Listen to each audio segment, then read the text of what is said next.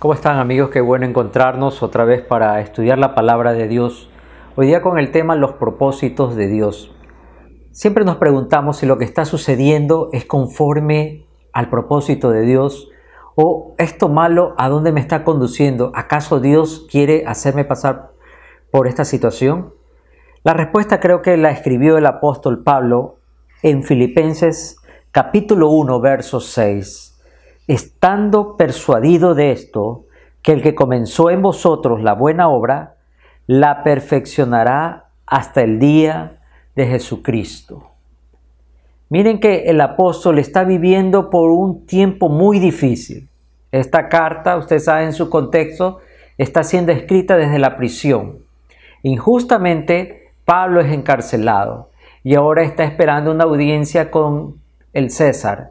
¿Cuándo será esa audiencia? ¿Qué pasará en esa audiencia? Son cosas que podrían a cualquier ser humano derrumbarlo. Pero Pablo, magistralmente inspirado por el Espíritu Santo, escribirá estas palabras que nos han servido para nosotros como sostén y ancla en medio de las adversidades. Estando persuadido de esto, que el que comenzó en vosotros la buena obra, la perfeccionará hasta el día de Jesucristo. Cierto es que es más fácil pasar por pruebas cuando entendemos por qué la estamos pasando. La adversidad puede ser nuestra mayor motivación para el crecimiento espiritual o nuestro mayor medio de desánimo, decía Bill Gohar. ¿Qué es para usted un problema? ¿Una oportunidad o una pared? Es lo que Pablo está tratando de transmitir cuando los propósitos de Dios están activos en nuestra vida, cuando sabemos que su voluntad es clara y firme en nosotros, aunque no la entendamos por completo, el Señor nos está llevando a un momento, a un lugar de perfeccionamiento. Esto quiere decir que Dios sabe que nuestra obra en nuestra vida no está perfecta, no está completa y me deja a mí entender con claridad y con la paz necesaria que todo lo que llega a mi corazón, todo lo que llega a mi vida, tiene el propósito de hacerme cada día mejor. Hay cosas en mi corazón que están ocultos y esas cosas ocultas en mi vida son las que necesita el Señor refinarme son las que el Señor necesita sacar para poder trabajar en mí y llevarme a ese lugar o a ese sitio donde Él me quiere poner o me quiere usar. Pero qué renuente que somos nosotros a escuchar la voz de Dios. Solamente cuando tenemos problemas y cuando todas las cosas están en contra de nosotros y realmente no hemos quedado sin fuerza y ya parece que no hay posibilidad de salir de donde estamos, decimos, Señor, cúmplase su voluntad en mi vida. Pero Dios no quiere eso. Él quiere que nosotros entendamos y amemos su propósito, estando persuadidos que el Señor terminará en nosotros la buena obra que comenzó. Pero Pablo dice que el límite es el día de Jesucristo, lo cual nos hace entender claramente que usted y yo no sabremos cuándo terminará esto. Como creyentes, somos una obra en las manos del Señor. Él es el gran artista, el gran arquitecto, que está formando.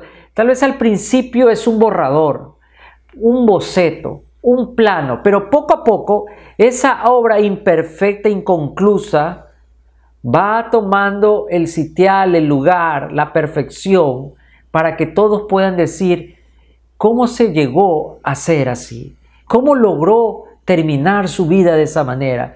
Solamente Dios la sabe, porque Dios sabe que tiene que trabajar con nosotros en nuestro corazón. En el Salmo 19, verso 12 dice, ¿quién podrá entender sus propios errores? Líbrame de los que me son ocultas. Dios trae su propósito y a veces trae pruebas y obstáculos para motivarnos, para llevarnos a ese camino de perfección. Dios quiere claramente que seamos transformados a su imagen. Según de Corintios 3, 18. Pero nosotros todos, con el rostro descubierto, contemplando como un espejo la gloria del Señor, estamos siendo transformados en la misma imagen de gloria en gloria como por el Señor. Miren que la palabra transformado usada en este verso es usada cuatro veces en el Nuevo Testamento y es la misma palabra donde se viene en el griego la palabra metamorfosis, transformación. Aquí y en Romanos 12, 1 al 2, un verso muy conocido por todos, nos deja entender la conexión de que mi cambio tiene que ver con parecerme a Jesús. Y cómo en ese momento que pasó el Señor, cuando estaba en su hora de muerte en el huerto de Hexemaní, en Juan 17, esa transfiguración de Jesús en el monte y la luz de Dios que brilló a través de él, el mismo modo Dios quiere que reflejemos su luz al mundo. Pero ¿cómo lo lograremos? El propósito de Dios es que seamos así como Cristo.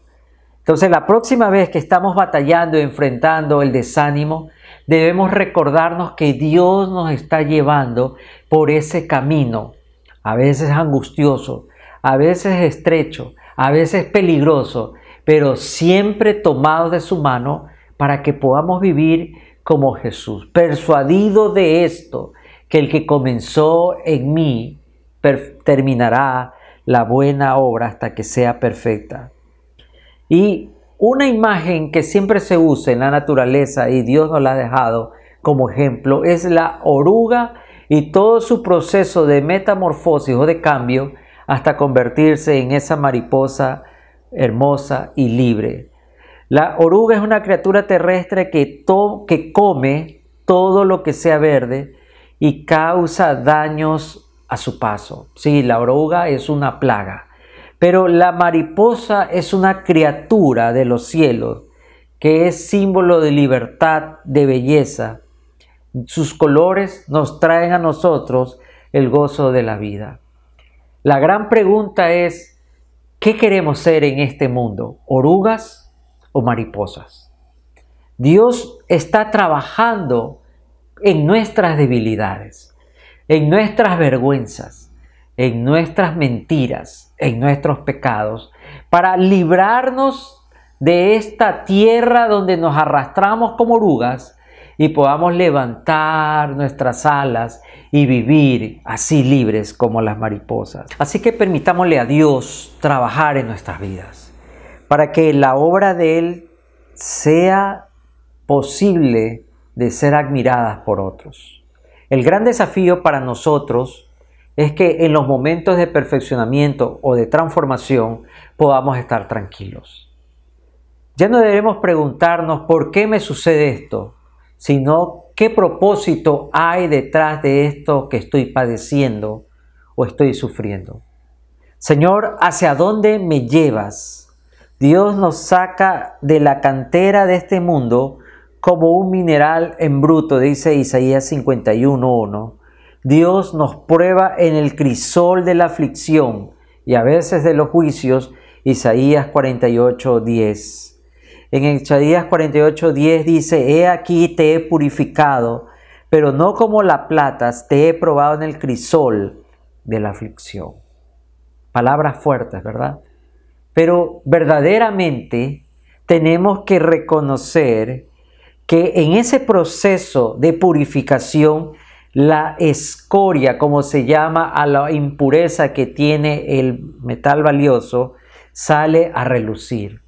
Si son en los momentos de prueba y en los momentos de presión, cuando realmente nuestra escoria, nuestra impureza, nuestra imperfección sale a relucir. Y es donde reflejamos lo que hacemos. El hombre siempre pregunta, vamos a ver de qué estás hecho. Siempre oigo esa frase, vamos a ver de qué estás hecho. Y es como una pregunta retórica de qué realmente tienes en tu corazón.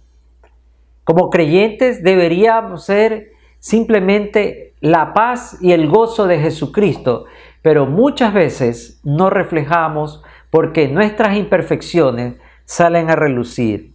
También cuando se está trabajando en el material precioso, el sello de la inscripción del artesano tiene que ir marcando la barra de oro o de plata. ¿sí?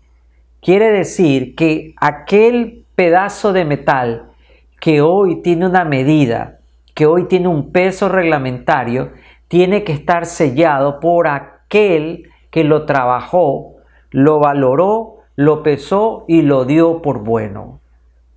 ¿Sabe? Cada cosa que nos sucede está marcada por el sello de la voluntad y el propósito de Dios. No reneguemos. No nos desanimemos. Que la gente pueda ver no las marcas de mi prueba, sino el sello de Jesús en mi vida. Que la gente no simplemente vea mis heridas o mis quejas, sino que pueda ver de mi boca la pertenencia de Cristo Jesús. También cuando llega a este punto, el metal es llevado ahora sí al joyero. El joyero lo va a transformar para convertirlo en un artículo más valioso por el trabajo hecho en este metal. Se da cuenta, todo este proceso va ganando cada vez más valor, más valor hasta que llega a un punto que se convierte en una joya. Podemos nosotros retrospectivamente mirar hacia atrás y ver que todos los accidentes, los sucesos, las desgracias, la injusticia en nuestras vidas nos han dado más valor. Más valor para doblar con fuerza nuestras rodillas, más valor para clamar e interceder por momentos de prueba. Y nos han dado el soporte y la paz para saber que en medio de la adversidad no estamos solos y el enemigo sabe que no nos vamos a rendir fácilmente porque hoy somos joyas en las manos del Señor por el valiente, valeroso esfuerzo del artesano en nuestra vida. Cuando nosotros permitimos a Dios, dejamos de ser algo inútil para convertirnos en una herramienta, en, una, en un vaso de orgullo y de servicio para el Señor. Dios quiere limpiarnos y lavar nuestras vestiduras manchadas del pecado. Malaquías 3:2. ¿Quién podrá soportar el día de su venida? ¿Quién podrá mantenerse en pie cuando Él aparezca? Porque Él es como fuego de fundidor y como jabón de lavanderos. Esta palabra lavanderos quiere decir pisotear o dar golpes sobre el suelo. Así se lavaban las prendas de vestir. ¿Cuántas veces tal vez usted ha sentido que el Señor ha caminado sobre usted? ¿O cuántas veces que usted ha recibido esos golpes que no entiende? ¿Sabe? Dios te está purificando. Y no estoy hablando aquí de sufrir sin sentido. Hay aquí una gran ley que el Señor nos revela para que tengamos paz. No estamos sufriendo para vergüenza o para derrota. Estamos sufriendo para perfección, para ser mejores, para brillar más. En la antigüedad el proceso de lavar una prenda de vestir era muy diferente donde como se hace del día de hoy. Porque en primer lugar tenían que bajar al torrente donde se encontraba el agua, Tenían que sumergir la prenda de vestir con el agua para humedecerla completamente. Luego frotar una especie de jabón, que este jabón estaba hecho de manteca de cerdo, una base aceitosa, y lo ponían sobre la roca y lo golpeaban los objetos para ablandar las manchas. Lo enjuagaban echándolo otra vez en la corriente de agua y dejaban para que el sol lo seque. Todo este proceso tenía el fin de que la prenda vuelva a ser limpia, pura. Así es Dios, como trata nuestras manchas y nuestras imperfecciones. Dios quiere ver que nuestras vidas sean más fructíferas. Él decía en Juan 15 del 1 al 2, yo soy la vid verdadera y mi Padre es el viñador o el labrador. Todo pámpano que en mí no da fruto lo quita, y todo el que da fruto lo poda, para que dé más fruto. Dios quiere que este proceso nos lleve a ser más fructíferos. Entonces es algo muy importante que ver. Cuando el Señor trata con nuestra vida, no es para quitarnos, no es para limitarnos. Yo he visto que a veces hay personas que quieren pisotear a los demás para ellos alcanzar la meta o el primer lugar. Dios no es así. Dios permite que sucedan cosas en nuestra vida para que podamos tener más fruto. Un fruto de abundancia, pero también un fruto que permanezca. Porque como la riqueza es efímera, es momentánea, y a veces la riqueza no siempre conlleva la totalidad de la felicidad como supuestamente nos venden hoy día en este mundo de consumismo. La riqueza generalmente trae envidia, muerte, separación, egoísmo, dispersión y muchas otras cosas malas. Muchas veces por la riqueza se destruyen familias, se destruyen matrimonios.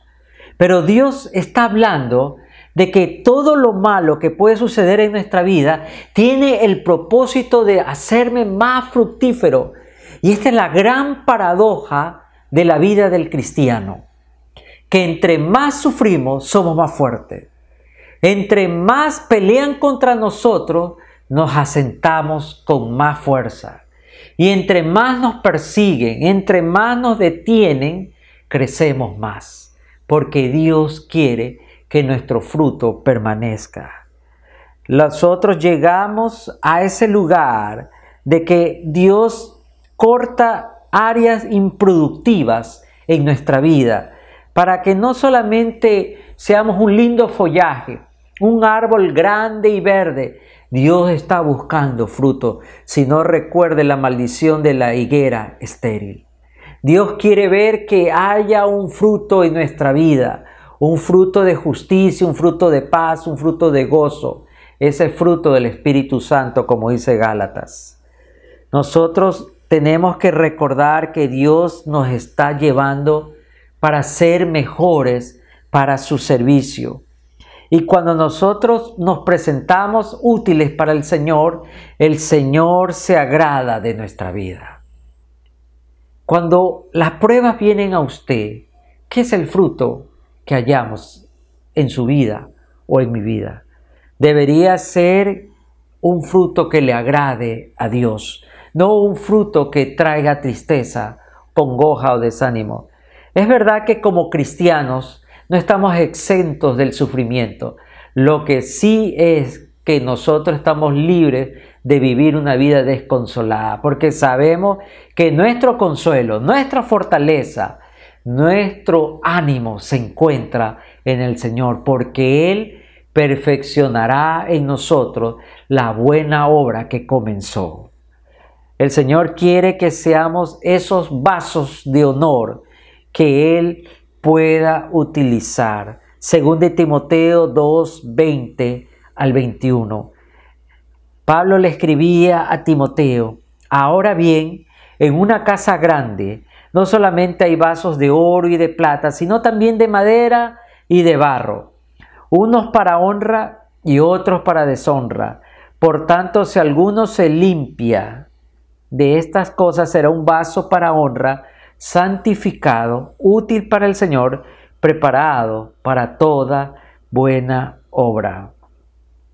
Incluso los vasos de barro, que son hechos de arcillas, han vivido el proceso para limpiar la escoria y la imperfección, para que pueda convertirse en esa vasija de honor que necesitamos en la casa. La arcilla se endurece después de un proceso de aplicar presión, remoción y fuego. Dios quiere que nosotros también podamos vivir ese proceso, porque mientras que las pruebas destruyen a unos, a nosotros nos endurecen y nos fortalecen. Mientras otros corren despavoridos, usted y yo seguimos seguros porque sabemos que estamos en las manos del alfarero. Nuestro Dios cumplirá su buen propósito en nuestra vida. Qué glorioso es poder entender esto y tener la paz para poder contarles a otro que saber que lo que estoy viviendo no es el final de mi historia. El final de mi historia es ser glorificado en aquel día que el Señor me dará el galardón por ser un buen siervo. En el Salmo 4, verso 1, decía el salmista, cuando clamo, respóndeme, oh Dios de mi justicia. En la angustia tú me hiciste ensanchar. Ten piedad de mí, escucha mi oración. Parece contradictorio que alguien que está clamando, alguien que está en angustia, alguien que se sienta así, pueda decir, me hiciste ensanchar en mi angustia. Pero aquí la palabra significa ampliar, hacerme más grande o hacer espacio para recibir más. Cuando pasamos por las pruebas y hay el propósito de Dios en mi aflicción y mi angustia, lo hace para engrandecernos y para entrenarme para llevar más. Seguramente usted, como yo, pasó por el gimnasio, aunque nuestro cuerpo diga lo contrario, ¿verdad? Y sabe, cuando usted comenzó, comenzó con un peso pequeño, cuando fue a las pesas, ¿verdad? Pero al siguiente tiempo comenzó a ponerle más peso, y después más peso, y después más peso porque se sentía más fuerte. Sus músculos se entrenaron para llevar más fuerza, un peso mayor. Le pregunto, ¿fue un proceso fácil? ¿Fue algo sencillo? Por supuesto que no, fue doloroso. Pero cada día usted se fue haciendo más fuerte. Es lo que decía el salmista. En mi angustia me hiciste crecer. Dios quiere engrandecernos, quiere engrandecer mi corazón, quiere engrandecer mi visión, quiere engrandecer mi fe, quiere engrandecer mi servicio y quiere engrandecer mi eficacia. Por eso la angustia no debe destruirnos. Hermano, si usted está pasando por angustia, la angustia debe ensancharlos. Que tengamos siempre la fortaleza del Salmo 4.1, de poder clamar, de poder gritar, de buscar al Dios de justicia, pero saber que se viene algo mejor, que estamos listos y estamos siendo entrenados para llevar un peso mayor de gloria. Pero también el propósito de Dios es hacernos crecer en nuestra devoción de buscarlo. ¿Sabe? Cuando pasamos por necesidad, es el camino más corto para ir a la iglesia. Sí, Piense por un momento, ¿cuántas veces usted de verdad anheló ir a la casa del Señor? En medio de la pandemia. Ahora, hoy día tuve que ir al hospital, acompañar a unos hermanos por un ser amado que está en una situación muy difícil. Sí, ahí es en el hospital, como siempre digo, el lugar del avivamiento, el lugar de la oración en la angustia, en nuestra necesidad, el Señor nos lleva a buscarlo. Oseas 5:15 decía el profeta Oseas, me iré y volveré a mi lugar hasta que reconozcan su culpa y busquen mi rostro. Y en su angustia me buscarán con diligencia. El Salmo 119, verso 67 decía el salmista, antes que fuera afligido, yo me descarrié, mas ahora guardo tu palabra. Poderosas y verdadera palabra. Antes nos sentíamos todopoderosos de nuestro destino, nos sentíamos fuertes, pero cuando llega la prueba, cuando llega la enfermedad, llega la debilidad, llega la desgracia o llega la muerte, ¿verdad? Que se cambia todo ese sentimiento y nos sentimos vulnerables y hay una gran necesidad de buscar a Dios y es la manera en que Dios junta su propósito de las pruebas en nuestra vida para que lo busquemos y le prestemos más atención. Cuando andamos con todo a nuestro favor, con nuestro viento a favor nuestro, como decimos, Es fácil descuidar y descarriarnos del camino de la palabra. Pero tan pronto comienzan los problemas, levantamos la mirada y regresamos corriendo a los brazos de Dios. Es como el niño que los papá lo está llamando y corre y se aleja de sus manos y él lo llama y el niño corre y corre y no se acerca al padre, más bien desoye la voz de su padre hasta que se encuentra con un perro que le ladra y si o no que han visto al niño correr rápidamente, papito, ayúdame, papito, sálvame. Así somos nosotros. Necesitamos siempre recordar que necesitamos los brazos amorosos del Señor en momentos de angustia. El propósito de Dios siempre es acercarnos más a Él, llevarnos a Él. Y quiero terminar con esto. El propósito de Dios siempre es hacernos entender que la aflicción nos ayuda a tener la perspectiva correcta. Nos ayuda a tener la comprensión correcta. El doctor C.S. Lovett decía, cuando estoy en el peor momento, Dios está haciendo el máximo esfuerzo para asegurarse que obtenga lo mejor de la peor situación. Se lo digo una vez, cuando estoy en el peor momento, Dios está haciendo el máximo esfuerzo para asegurarse que obtenga lo mejor de la peor situación. Al final de cada cosa que pasa en mi vida, Dios tiene el objetivo de llevarme a algo bueno. Deuteronomio 8, 15 al 16 dice lo siguiente. Él te condujo a través del inmenso y terrible desierto, con sus serpientes abrasadoras y escorpiones, tierra sedienta donde no había agua. Él sacó para ti agua de la roca de pedernal. En el desierto te alimentó con el maná que tus padres no habían conocido para humillarte y probarte y para finalmente hacerte bien. Dios siempre que nos permite o nos lleva a pasar por la adversidad, no tiene el objetivo de que nos sintamos derrotados, destruidos o castigados, sino siempre tiene el deseo que usted y yo nos sintamos mejores y podamos comprender cuánto necesitamos de Él. Nuestras aflicciones nos llevan a ese lugar de bendición. El propósito de Dios en todo lo que vivamos es que vivamos bendecidos. Quiero terminar ahí con esta reflexión.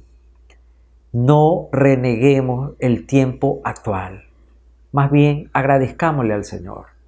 Agradezcámosle y en la aflicción ensanchémonos en el dolor y en el transcurso de caminar sobre escorpiones y serpientes, en el transcurso del transitar por el desierto donde hay sed, podamos levantar nuestras manos y podamos decirle, Señor, te agradezco, porque hoy entiendo cuánto tú me amas. Le quiero hablar a todos aquellos que un día se desconectaron de Dios, a todos aquellos que un día cerraron su corazón al Señor, a todos aquellos que están enojados con Dios. El propósito de Dios no es que te quedes con tu enojo o te sientas desamparado. Dios te está diciendo que Él te ama. Y una vez más, extiende sus brazos amorosos como lo hizo en la cruz para abrazarte y decirte, esta es tu casa. Permítame orar por usted. Si usted está pasando por este momento, o si usted se ha alejado del Señor. Señor, hoy día entiendo que tu propósito en mi vida tiene la intención de bendecirme. Que todo aquello que he vivido y he padecido me acerca más de ti.